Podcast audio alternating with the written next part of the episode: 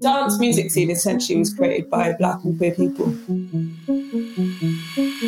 This is the Telekom Electronic Beats podcast, the podcast for music, culture, and the new now. Um, hello, I'm Lindy Delight, and you are listening to a new episode of our ongoing Electronic Beats podcast series. Today, we are speaking with Sherelle. So, Sherelle, welcome. How are you? I'm really good, thank you. Um, today is uh, Beyonce Day, uh, and also I. Jordan Day, as they've both released music today. So I'm feeling very happy and very jubilant because today in the UK, for once, it's sunny. So seems like a really good time. How are you? I'm also great. I'm I'm in Croatia at the moment. No um. Just working from here with the sun and everything. So yeah, Yay. quite nice. Amazing. yeah. So you made a huge huge impact uh, with your sets online. How crucial do you feel that streaming is for new DJs, especially around this like new pandemic period, or sorry, post pandemic period? Yeah to be honest with you, it was all an accident anyway. in some in some weird regard, um, I actually originally, like, my background was actually originally in photography and video work. Right. And to be very specific, I was actually working as a part of the video team that would film the live streaming for Mixmag. So oh, wow. the DJing side for me was like a, you know, something I did on the side. And because of the music that I was like playing at the time, at least anyway, it didn't feel like it was within the mainstream. So I mm-hmm. just was like down with my niche, all this kind of stuff. But the viral moment, as it were, and how that kind of, I don't know, took off really, really quickly. Um, it is very integral for people to, you know, get into streams and stuff like that. You just never know when you could get lucky, basically. Um, which that's basically essentially what happened to me. So I got very lucky in that in that moment. Was surrounded by like a lot of amazing friends, a lot of like you know female and non-binary energy within that in that moment, and it it, yeah, it just it kind of popped off. So I, I definitely recommend it. Um, don't put too much pressure on it. Uh, you know, I've had other streams prior to that that uh, you know did really well, but didn't do the same amount of numbers uh, as that one did. Um, so don't put too much pressure on yourself. But it's always really good to get your name out there and put like a face and a name, essentially. Fantastic. So, you know that, you know, we've hoped for a big reset of the scene after the pandemic. And, mm-hmm. you know, for a while it looked like everything would change. But now we're seeing that it's looking quite similar to before. You know, some of the fees, of course, are getting a bit higher. The entrances to festivals are getting a bit more expensive. Yeah. But we're seeing in different parts of the world, even in London, that we're seeing the clubs and some of the festivals becoming a bit more empty. Yes. What are your thoughts on this? It's a hard period for everyone. Um, I'm in a fortunate kind of group of people who managed to still maintain well, I was able to still work basically throughout that period.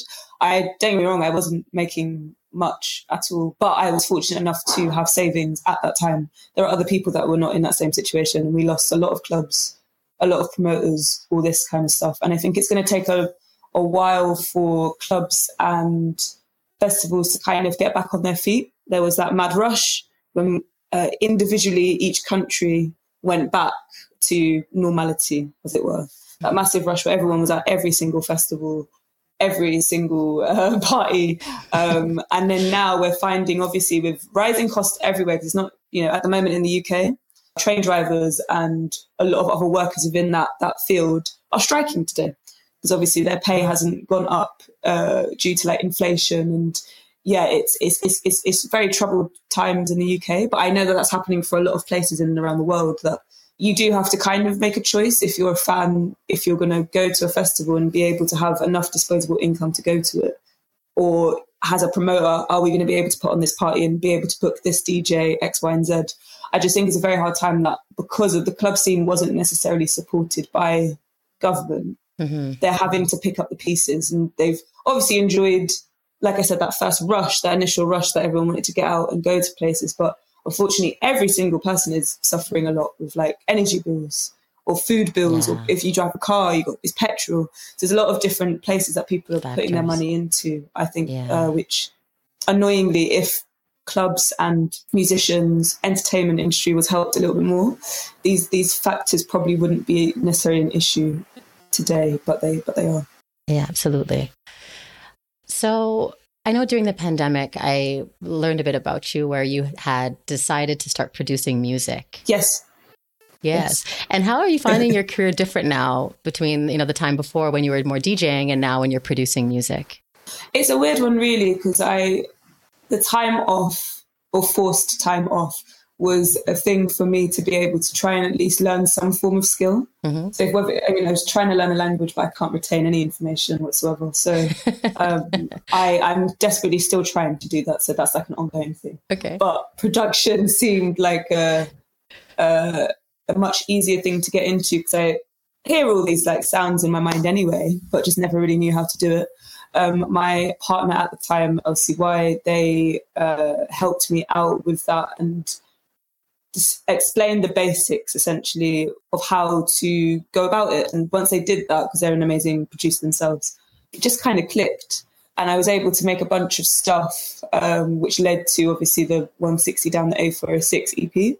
Mm-hmm. Um, and that was, you know, largely around not wanting, I don't know, I wanted people basically to hear that tune and one, uh, basically not expect for me to make a tune like Jungle Techno, essentially. Mm-hmm. Jungle yeah. Techno being a first tune, I think would have potentially detrimented like my own openness with like music and stuff. But I wanted to show a softer side purposely because if anyone's gone to my sets, um, they know that they're, they're quite hard and they, they, you know, go from one place to another, from jungle to hardcore to rave inspired, you know, 160, mm. you know, BPM sounding music. So it was a really nice chance basically to be able to show a different side of myself. And I'm still producing, obviously, yeah, still producing now. I'm sitting on a bunch of stuff, but I didn't want to release on the basis of just releasing. Yeah. I think at the moment there's a lot of pressure for any person in the entertainment industry to constantly be putting out content.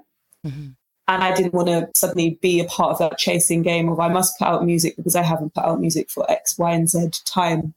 And for me, I'm very precious about how the general package of what the sound actually is like. So yeah, it, it's, it's, it's a very freeing thing, production. And I've, I've managed to, even though I've been touring loads, uh, to produce again more more bits, which now in my head, what I want to do with it, um, I've got now down more locked in. Uh, that didn't make any sense that my plan for releasing music, I want to do more of a longer form project, basically. Now I've got that plan locked in, is what I meant to say. I'm looking forward to basically releasing music in, in that form, in, in that sense. Yeah, me, me too. Yeah, thank you. Yeah. so, how important is London for you? And do you have any like cool musical memories about growing up in London? London is extremely important for me. Uh, it's really a blessing to have been born here, especially because again, going back to the current state of the world, or you know, at least um, with, with, regards to like cities and living in cities and working as a musician in cities, because I am from London, I'm able to, if you know, God forbid, I lose all money, I can just go back to my mum's house and stay there. But I know other people don't necessarily have that pleasure, so. London is such a melting pot, basically, where there's so much different cultures and people that you're able to meet. You're influenced by so many different sounds. There's so many genres anyway that started here. You constantly are thinking basically about like what the next new thing is. And for me, at least, anyway, not in a way of like I must jump on the next new thing. That's that's not what it's about. It's more to do with how can I expand my sound. And it's been a very beautiful thing to be from London and then take in other sounds such as you know uh, my massive love for the Chicago and like taking that in on a on a UK European basis, if that makes sense. London is very integral to like my sound. That jungle is obviously uh, a sound that developed a lot here. So yeah, very very fortunate. Not necessarily always proud of uh, of uh, being from the UK, but uh, London is one of those places I think I, I can be proud of because there's just so many different types of people uh, yeah. here in, in which you, you can be of. Definitely. Yeah. And tell me this, like, how did you discover and then essentially fall in love with jungle and footwork? Jungle has always been uh, is very much always been there, especially within like the background of it all, because obviously its lineages are like via like Jamaica and stuff like that and, and whatnot. I'm Jamaican, um, part Dominican Republic, which I found out a lot later in my life. But um, I think that that sound has always been very. It's just made sense. Uh, early memories, obviously, which is like something I always say. Uh, you know, hearing it in in the car with like family members, renegade snares, which is like almost like a pro rata jungle drum and bass kind of tune. That one's like always stayed with me. People like Shy FX obviously are like super important, integral, especially the way he's like crafted out his like career and stuff. With regards to like footwork, that was all very, very sporadic actually. You know, it was like I was listening to one tune by DJ Nate mm-hmm. uh, at one point, and that came from a website called Record Label where you could download the tune for free. Um, and that's like in the blog eras.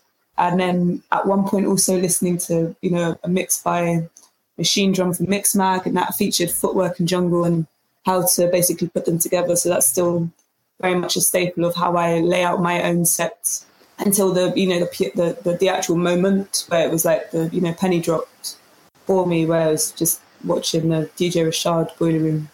Uh, and hearing all of the various different sounds, hearing samples that I deeply love, like Brighter Days.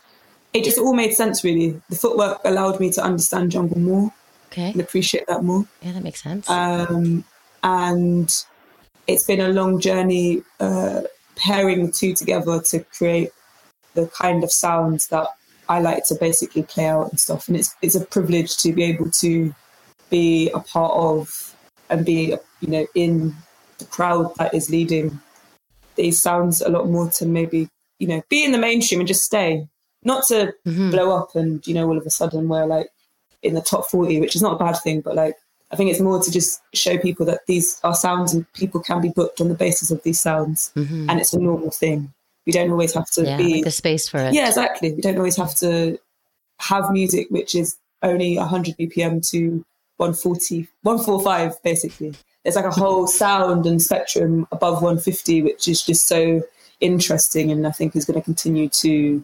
influence other other sounds and musics. Really, yeah, yeah. So drum and bass music was founded by you know the black sound system culture in the UK. Mm-hmm. Do you think that the new generation of clubbers are aware of this? No, no, no. Uh, to put it bluntly, no. Um, I think yeah. when it's mentioned, people get really uh, tense about it. It's like, oh, but the, you know, because it, with regards to drum and bass and jungle, these these these are communities essentially, and it's you know, right. all, all, everyone coming together on a junglist hit. Like a lot of people, the beautiful thing about jungle was that there were white people and black people dancing with each other in these raves, but predominantly it was you know black people in these raves. The beautiful thing again was that you know there were a group of black people who were taking in this form of dance music but they would have never have maybe liked other sounds uh, before. So it's just a beautiful thing to recognize that. But for some people, I think they get uncomfortable because a lot of the big drum and bass stars and acts are predominantly white. And there, you know, there was a large whitewashing element with jungle they obviously taking out like the rather samples out of it, making it more, uh, you know, uh, clean. And obviously things progress, and you know, there's progressions in sounds and stuff. But it def- things that were happening in the UK, like shutting down the raves in the first place, any form of black sound in the UK, the police absolutely love to shut it down if it's taking off and people are having a good time and people are uniting. Um, you know, you, we see it with you know garage, we see it with grime, we see it with drill, and this this primarily is the reason why people don't necessarily recognise drum and bass being of, of, of black origin. Do you know what I mean? Yeah, absolutely. Because yeah. I know as well, you know, in the 90s, the drum and bass scene already had, you know, its own female superstars like Kemistry, Rest in Peace, yeah. and Storm and DJ Rap. Yeah. And as a genre, you know, it was quite well balanced. And I totally agree with you. Like, fast forward now to 2022, and obviously the landscape is completely different. Oh, yeah. But the beautiful thing is, is that there's, you know, big old queers like myself and like the first jungle MC uh, MC Chickaboo that are making sure that you know actually there's uh, still representation like that. People, you know, like uh, Nia Archives, uh, there's plenty of people that are aware of what's going on and now want to change it and make sure that we are having conversations like this to remind people and educate people. I think there's no way that scenes can progress or uh, you can call yourself a true lover of music if you're not aware of where the lineages and obviously the origins of these these musics are, you know, come from. And you know, I get annoyed when people go, "Oh, you know, music is not political," and it's like there's history of literally every political movement having that that song or that moment or these genres being a part of it. And it is it's a very political thing. Music um, really it really helps. I don't know, cement, solidify ideas, really, and and actually, you know, prop people up to actually, you know, go go at picket lines and making sure that you know we're not taking any, I don't know, shit. Do you know what I mean? So like, yeah, I, it's that there's a lot of work that needs to be done on that, and I hope to be one of the people being part of making sure that people are aware of Black musical history in that sense. Yeah, for sure. You mentioned this already, but you know, what is you know, what's your view on music and politics? Now, do you think there's a place for politics, or does it veer kind of too far away from what our scene was built on? Oh no, because every, everything is like so. Dance music scene essentially was created by Black and queer people, mm-hmm. especially Black queer people. It's like the way I see myself, I, I, see myself as almost like a apolitical figure. I can't just wake up and turn off my skin tone, yeah, the way I dress. Can't turn off the the, the gayness, the queerness even. Do you know I mean? It's like things like that where it's like I'm going to go outside and I could I could bump into someone and I could potentially be judged. Mm-hmm. Obviously, there's lovely, lovely people that won't even flinch, won't even think about that idea. But music is intrinsically political because I think mm. if you think about the fact that there had been young black boys making jungle back in the day, and then how they would have been viewed when going to the raves and going to their sets. Uh, the young black uh, uh, people uh, making um, footwork within like the south side of Chicago and stuff like that and whatever, and then knowing what is going on within the south side of Chicago and like say for instance like gun violence and, and, and, and gang violence there, they're essentially finding different ways to kind of be outside of outside of the world that they, they live in. Mm. But again, their, their own being is, is, very political because you know they go outside, they are viewed as a as, as, as a, a, a, black person, and they could easily you know be. Uh, uh, you know, unfortunately, have some issues with police or mm-hmm. people treating them in a, in a really disrespectful way because of you know where, where they're from. I even went, when I went to Chicago, I didn't even realize that there was such a separation, and I was in the north side. Mm-hmm. I didn't even get to go to the south side because I only had one day. But it would be really nice to go to make sure that obviously, like knowing exactly where this music comes from and where the roots are, it, it yeah, it's like very integral. But yeah, to to answer very shortly. Yeah. Music, yeah, music is extremely political, and I think especially if you are uh, a person of color, mm-hmm. it very much is so, and is a is a is a tool uh, for you to to extend your voice further to to others, basically. Yeah.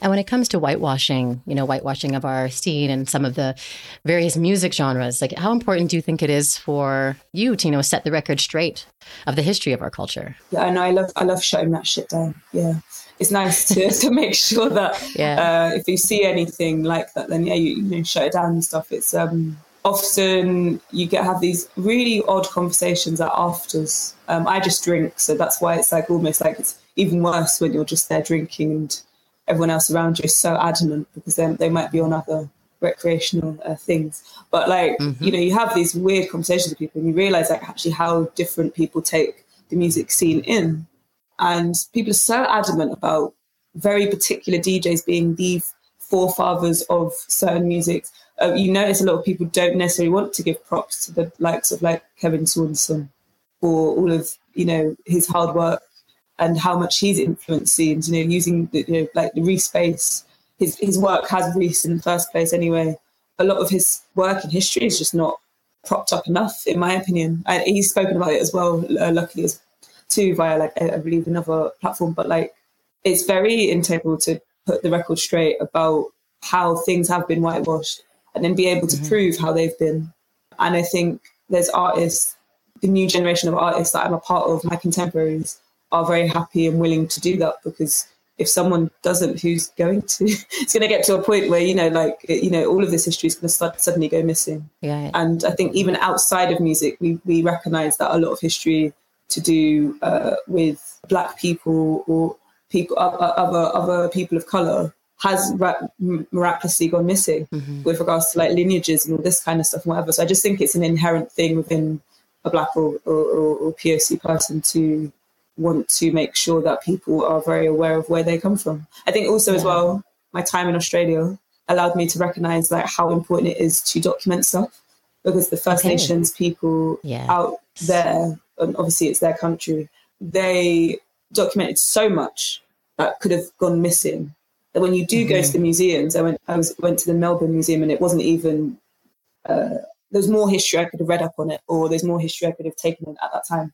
When going to that museum and seeing how atrocious and, and, and catastrophic their, their, their erasure has been, and then almost calculating that back to like, say, for instance, my own lineage, especially mm-hmm. with like the Caribbean and stuff, and being like, it's very important to to to really pinpoint, uh, you know, where you come from, what's happened, and yeah, to let the future generations know too, because it's very important for them and their own being, basically. Yeah. Yeah, I was actually at a um, at a talk. I guess it was late last year where yeah. Lakuti was speaking to DeForrest Brown, the mm-hmm. the author and mm-hmm. journalist, and Lakuti was saying, you know, that we have all these venues and cultural spaces where they're, you know, and these festivals that are booking so many artists that they should really start dedicating areas of the venues to really teaching people about the artists, the history of the artists that are playing, yeah. the history of the music that are yeah. that's being played at these at these festivals, and that could be a way to be um, educating the next generation because we really do have space to do that. Oh my god, yeah, but it just depends whether the promoter is going to sit there and be like, oh well, you know, I've already booked them, so and, that, and, that's and that's and that's sometimes the thought process that is that is like I've done my job, though. Yeah. I've I've booked you, and I've booked your friend, and I've booked this person. Whereas actually, mm. it's like no, that that's a, you know, Lakuti saying um, that there should be dedicated areas to talk about the history of of dance music. Yeah, absolutely. I mean, in the UK, it kind of would it work? It depends on the festival. We our mm-hmm. festivals mm-hmm. are not laid out in the same way as other European festivals, where it's almost like the space is treated more like an art form, whereas sometimes yeah. UK festivals is very much like how many drinks, yeah, uh, where's the food, where's the food courts, all this kind of stuff. It's very much a green field. Yeah, it's not done maybe in a, sometimes. Cre- yeah, are you going to say the same thing? Almost, yeah. But you know, we should maybe create some kind of installation or like activation that can yeah. be set up yeah, that's that. Those, things like that are, that yeah. would they, they, that obviously would make uh, sometimes UK festivals in terms of their layout a lot more interesting. But yeah, going going to places like you know going within France or, or Germany and then seeing maybe how the, there's a difference in the way that festivals are like laid out, and even uh, you know smaller other parts of uh, say for instance like Europe. It depends on the festival, and hopefully the hopefully people have listened to to say for instance that talk were at that talk and are now going to incorporate that in their own festivals. And I think the independent festivals are more likely to do that because the commercialization and maybe the money aspect is uh, yes not there. And I think that is some that's sometimes the issues with, with festivals. I think that they want to make sure that they are they are catering for everyone, but it it, it depends who that everyone really is for. Mm-hmm. Really, so yes. You're totally right. And electronic music was more underground in the past, but we're also oh, seeing yeah. it's becoming like a multi billion dollar business. Oh my God, yeah. And it's not so unusual to see like artists as well that are being used to like sell products, you know, from shoes to bags to cars, and really to like for like huge multinational companies. Like, how do you feel about this? And do you feel like the culture is being exploited in a way? I feel, actually, you know, it's actually a really good question. As someone who has been in uh, campaigns before for I did a, I've done a campaign for Nike and I've done a recent campaign alongside Levi's. I actually hear what you're saying with regards to how it can be viewed as like exploitation. Mm-hmm. I always try and work with people if I feel like if this is a great opportunity to make sure that I can talk about, uh, say, for instance, my musical backgrounds and origins, all this kind of stuff. I'm more than happy mm. to do that and uh, get get uh, get my face out there for, for, for that reason. I find that depending on your take on things, obviously, you could potentially find it inspirational to see another DJ who you would not maybe expect to see in these campaigns do campaigns mm. like that. I, however, know for a fact that there's been other, there's, I know people who have definitely done things and they've been like, no, they, they, they, were, they were brass basically because they asked for this, this, and this. And actually, they didn't really care about what who I was. They just wanted like my face almost, or the fact that I had some clout and all this kind of stuff. So Right. I think depending on the brand, it can work. Mhm. But then there's also a lot of other brands. That, I'm not I'm not an influencer, but I would be upset if someone was talking to me as if I was one. Irregardless of the social medias, I'm going to be a DJ first and foremost. So if all social media basically imploded and we lost everything, I actually have, uh, uh, you know, my my job is a, a DJ and like label owner and like you know radio radio presenter as, as, as such. So it's like I've still got something there if that if, if that makes sense. Yeah, absolutely. It's like creating a sustainable career. Yeah, and then I think that's when it does become exploitive because then it's almost like it depends on the act as well. Like, is the act there for fame? Because it's like it's uh, if both are exploiting each other for the basis of likes and follows and all this kind of stuff, then obviously that can be quite troubling too. Because there- is a quite a few people within the scene, I think, or few groups, or or, or, or few like yeah, uh, labels, you name it, that do tend to jump on things, and it's on a clout basis kind of vibe, which is not is not my bag at all. Because I just think if you're not really in it for the music first and foremost, and you're more in it for the fame, you're, that shit kind of uh, trickles trickles down and out Yeah. eventually. You know what I mean? Like like a flame almost. It's like really big, and then obviously if you just blow it out, then what do you really have? What do you really have left? Essentially, Yeah, I get it. I guess it kind of comes to like the root cause of like the intention, Yes. uh, the intention of the brand and the intention of the artist, and making sure as an artist that you're keeping your integrity. But I really like that you say, you know, if you if you have a platform with you know one of, with one of these big multinational companies, and you're able to also tell your story and bring and and bring more awareness to Yeah, yeah, projects you're working on and causes that are really important to you. This is absolutely the the great solution. it's a great solution, but you know, it's very rare.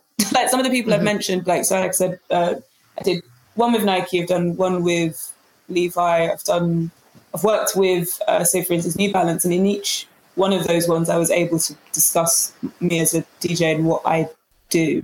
That in itself is is really rare. That, that you're able to basically tell a story because I know, like I said, from other people who have done other campaigns with others, they don't want the story. They just see your followers, then they just they just go from there. But is it is can these brands be exploitive? Absolutely. I'm not going to sit here and do you know I mean try and protect or anything. I've got nothing to protect. Yeah. At the end of the day, I'm Yeah. here to DJ, and that's it. It's, it's, it's an Yes. added, but it's an added bonus to be able to do all these like obviously like cool stuff, but. Mm-hmm. Absolutely can be exploitive because I think they know as well that a lot of people at the time needed the money, especially if we're talking about a COVID era. So Yes. yeah, but it's a, it's a balance of many a different things, and hopefully, yeah, I don't know, people hearing my answer can, yeah, gauge and work out. Great question, though. That's actually that's, the first. You're the first person that's asked me a question like that, and I think it's we should be more open about things like this. I think. Thank you for being open to answering it like that. Yeah. And so, uh, kind of on this note, like how important, how essential do you think it is for young artists in the industry to really take control of their careers and control of their own narratives? very important because people can be bastards. Um, basically, like you need to make sure that you know you're surrounded by people that are not trying to exploit you, not trying to take advantage of you in in any form of a sense. You need to. I would definitely say my top num- my number one advice is definitely take your time because I mean I've got many examples of why taking your time is the best time. I first did production at age twenty mm-hmm. 26 is when I first did, would have started working on on 610 A406. Time is just is is moved on so quickly since COVID. I can't even remember how old I was. it's Um, like they just disappeared those those those years. yeah, it basically Yeah. basically um 25, 26 basically is Yeah. when I would have done 169 A406, and that's like. Look, you know, you hear overhear people making music from the age of like ten or something mad like that. Do you know what I mean? So take your time um, with things. You know, the boiler room didn't pop off until 24, 25. Like, so it's only a year after COVID happened. Like, yeah, COVID happened a year after my boiler room. So there's a lot of things that could have gone wrong in that time, but it didn't because I took my time with things in order to make sure that they were like ready and, and okay. And I think it's also about knowing your voice. Like, why are you going into music?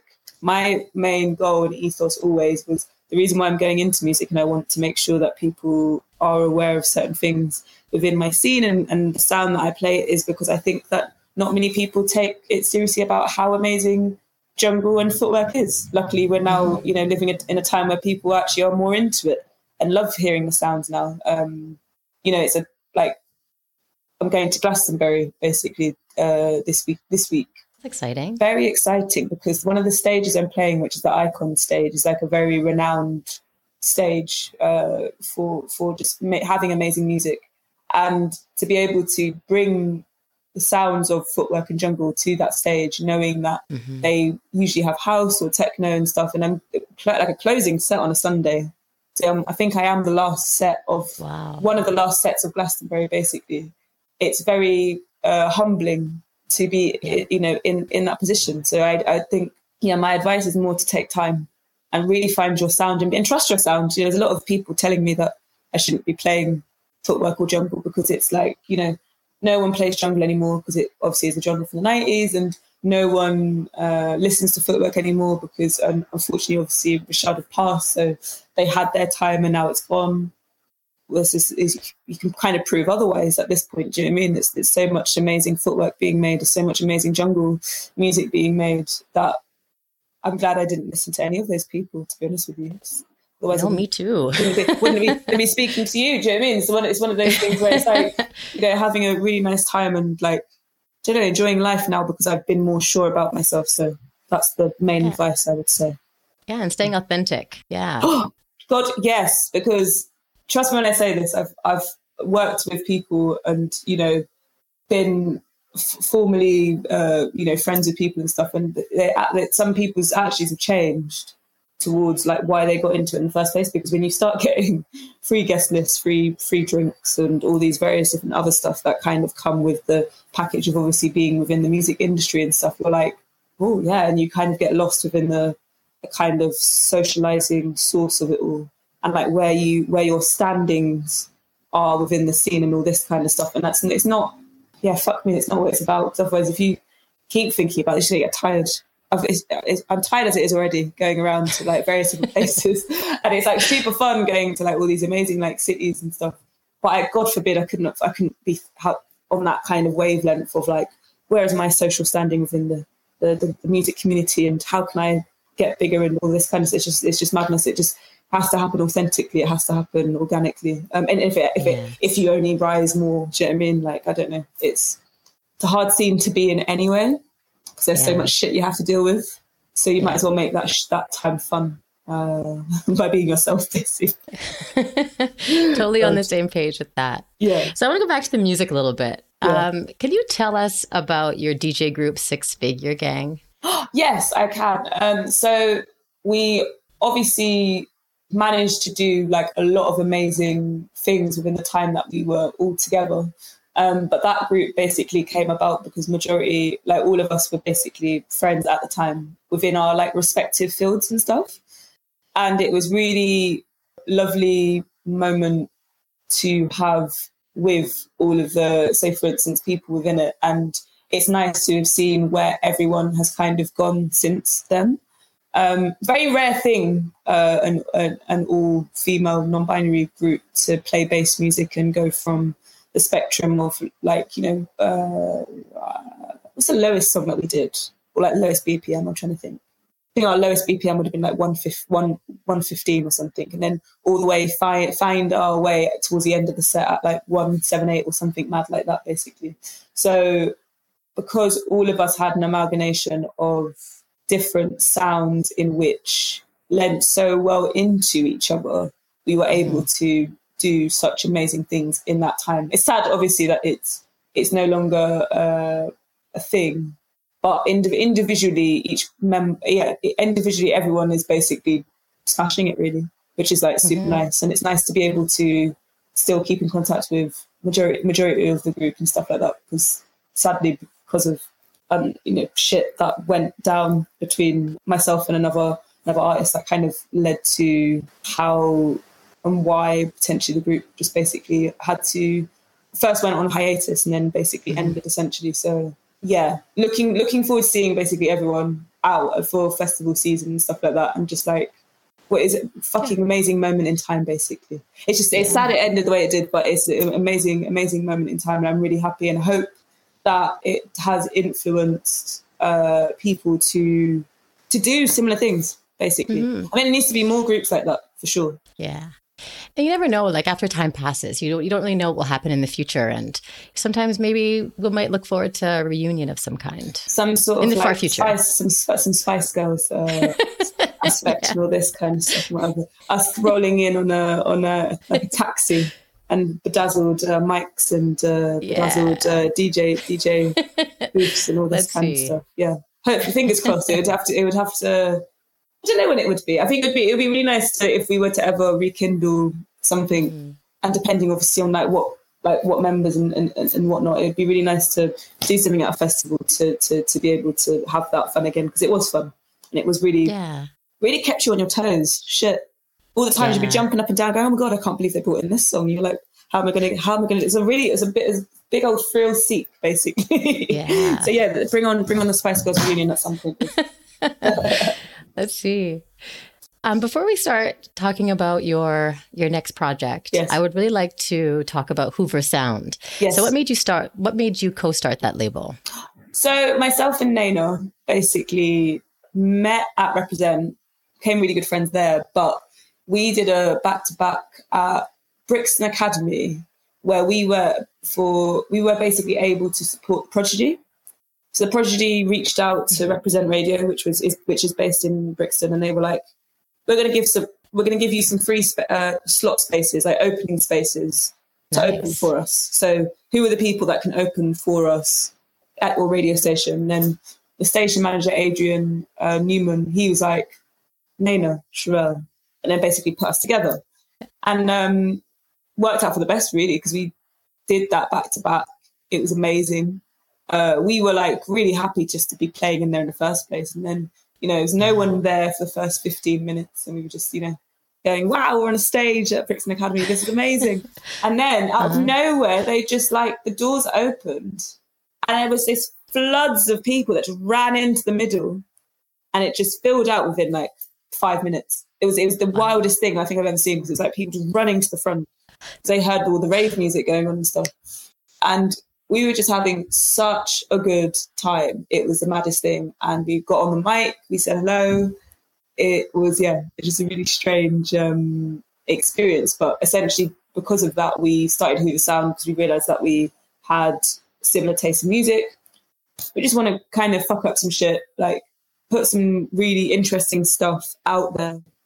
Because we think it's really integral that the scene doesn't become so sanitized that we hear the same sounds over and over again. Mm-hmm. It was a bold statement for us, at least with the first release, which features uh, Hyroglifics and Sinistarr, to have something that's so left field, or it would at least be left field for like a lot of people. For us, that's just normal sounding music. Do you know what I mean? It's like we're, we're just yeah. that's the kind of shit we always want in a set. Do you know what I mean? So we want to, at least with the Hoover Sound uh, tracks and stuff, to, to make statements. Uh, you know, we can make statements via Novacek's uh, EP, which is, you know, fuck.gov, uh, which is pretty self explanatory.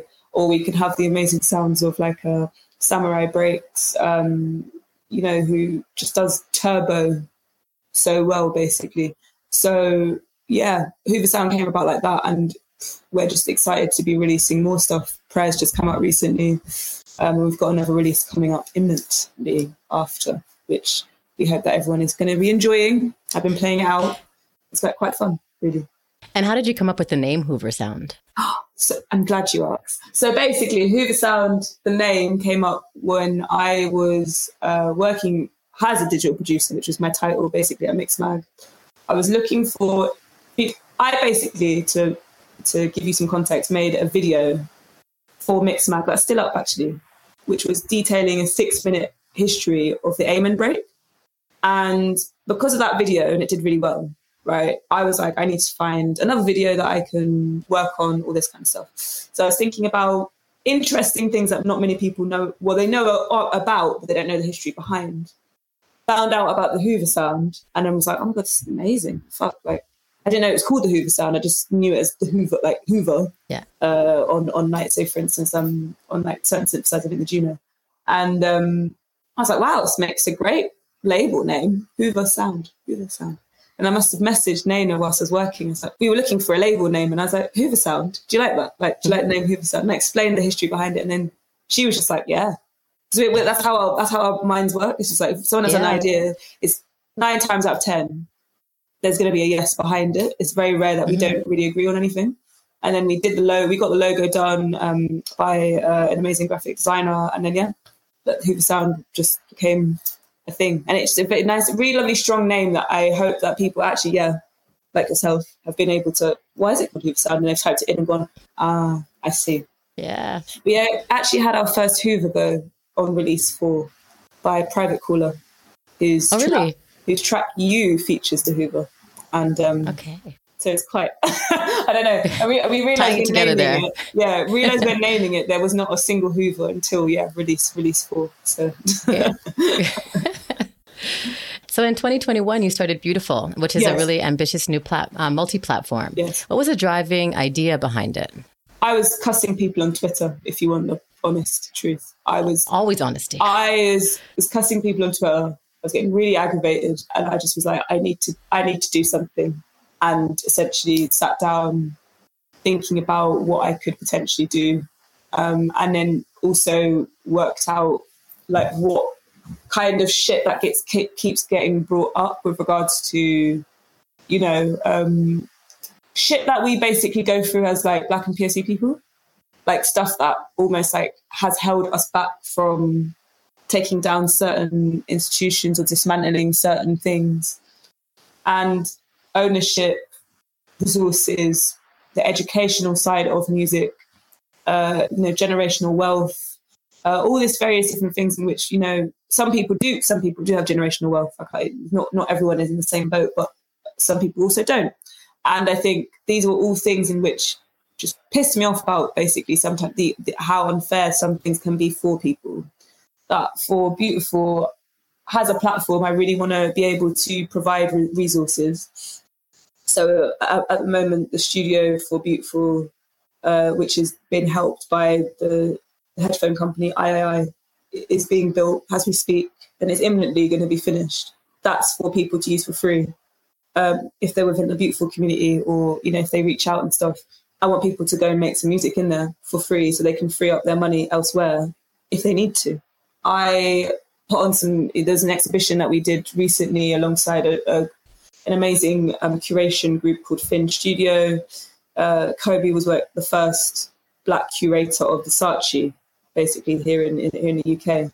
And we were able to work together to create something in celebration of Black and queer culture uh, within the rave scene. That's something that people were able to come down to, take in all the information, read up about all the amazing people that are like involved, like you know Bernice, who uh, took pictures of the amazing night, um, Babes, and also you know it's just an amazing photographer, uh, queer person and the other side of things is as well is like obviously releasing compilations. Compilations are really nice to do because it just means that people are, are able to hear like such an amazing mixture of sounds, essentially, uh, that are of, of, of, of, black origin, essentially. Mm-hmm. You know, um, is you know people like FX 093 with their absolute mental trance kind of tune. Uh, you know loyalty that they had on the first compilation might be a different side that people have heard to say for instance a, a black electronic label but I'd, I'd wanted to champion that because i don't think we hear many black trance artists and i think i yeah i love i love all types of music but i just want to make sure that every time that the compilation does come out it's really representing a wide range of music that are outside of house and techno and our usual other stomping grounds such as jungle and, and, and, and drum and bass too. So really happy that Beautiful's up. And so what do you hope the impact of Beautiful will be? Like what are you hoping to achieve with it? All the above of education, providing resources constantly and like for people to just more people to become a part of the beautiful community and want mm-hmm. to be a part of the beautiful community, whether it might be helping with workshops, which I didn't even mention actually, being a part of workshops, helping with the academy side of beautiful, um, whether it be a part of helping with uh, label side of things, studio side of things, but my long term goal, realistically, would be to basically own um, a club space via Beautiful, which would be whether in London or places like Berlin and Paris, because I think there's a lot of like amazing music scenes that are Black and POC within these cities. If they had though the one place that they could definitely trust that would basically vouch and fight for, say, for instance, their scene and cultivating the scene further, I would love to basically be able to to contribute to that.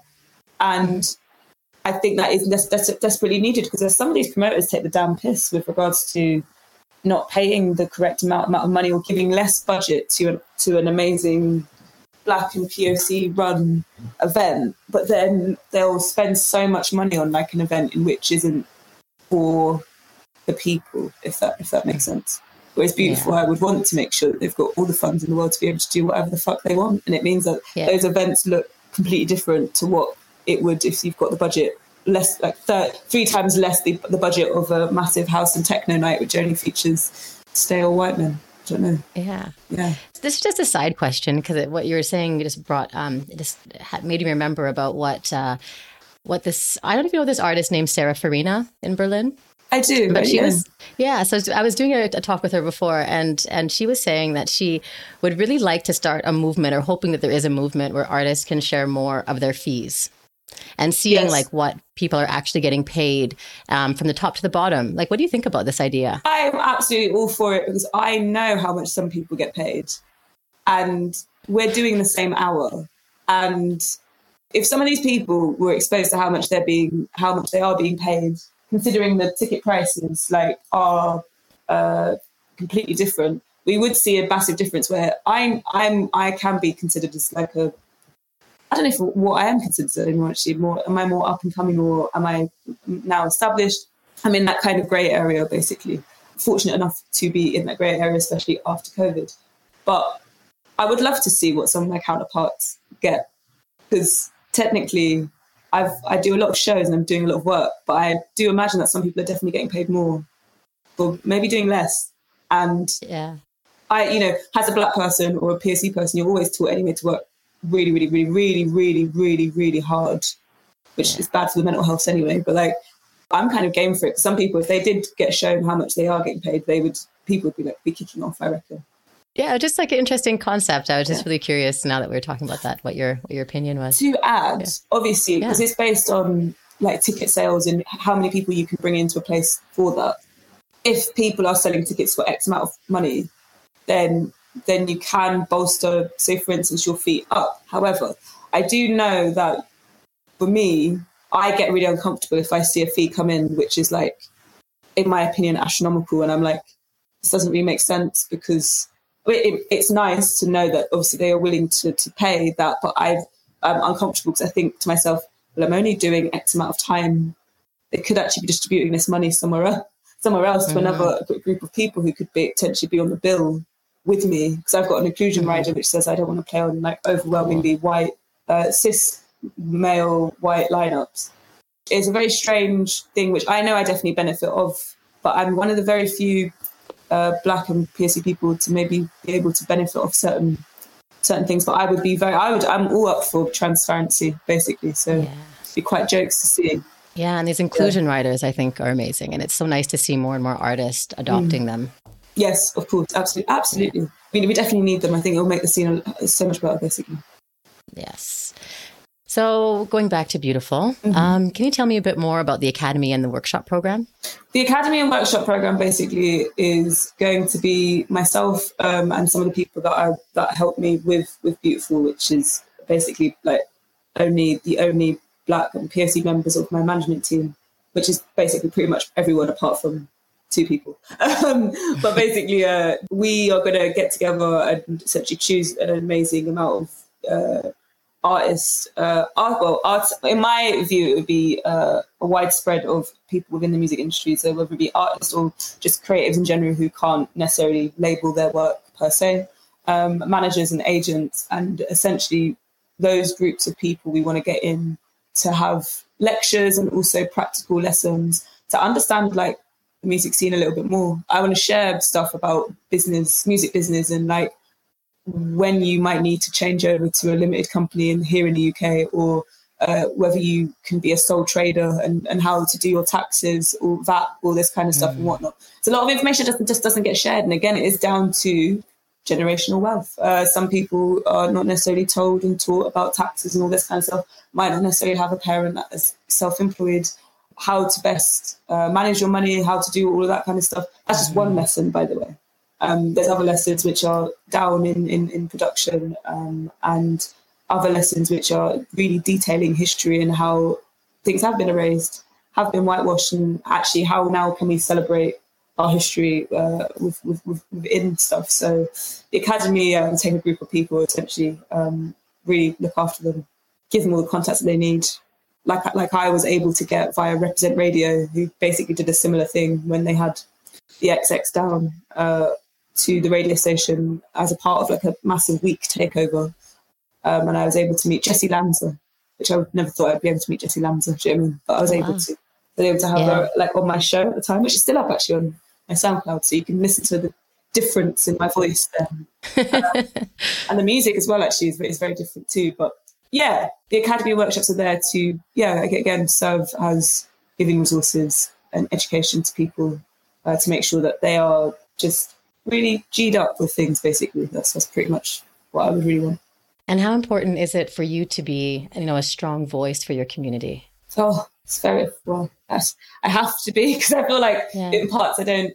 I do have a choice. Like I do. I, I do have a choice. I could. I could just stop talking about things, but I don't want to because I just feel like there's no point. Um, I don't know. I'm in a fortunate enough position to be able to get paid to go and play places and take the sounds that I play to bigger to bigger places. I might as well, whilst I'm here, be able to talk about uh, other other other things in which I'm really, you know, I, I find really important, which is, is is basically allowing for some level of equality for like me as a, as a, as a, as a black woman, um, but then also other other people within the, the, the LGBTQI uh, a, a, field, especially when it comes to like trans acts and artists who still need that level of bolstering up in comparison to cis mm. cis ones as well. And yeah, it's, it's a pleasure to be able to talk about these things. It's obviously t- it is taxing, can be emotionally taxing to constantly think yeah. about yourself as a as an entity, as it were. But mm. um, the rewards that you get from it are, are far are far greater, basically. I really, I can really relate to that. Absolutely. Yeah. yeah, yeah. Um, and you know, so far, you know, you've you've been in the industry for kind of a relatively short period of time, but you've really accomplished like so much. Yes. But I can imagine for you, this is really only the beginning. Yes. What else is on your list to conquer? um, it's quite scary when looking at certain things, um, and I try not mm-hmm. to, like low key, try not to remember certain things because it's it, again, it like can affect maybe like your work.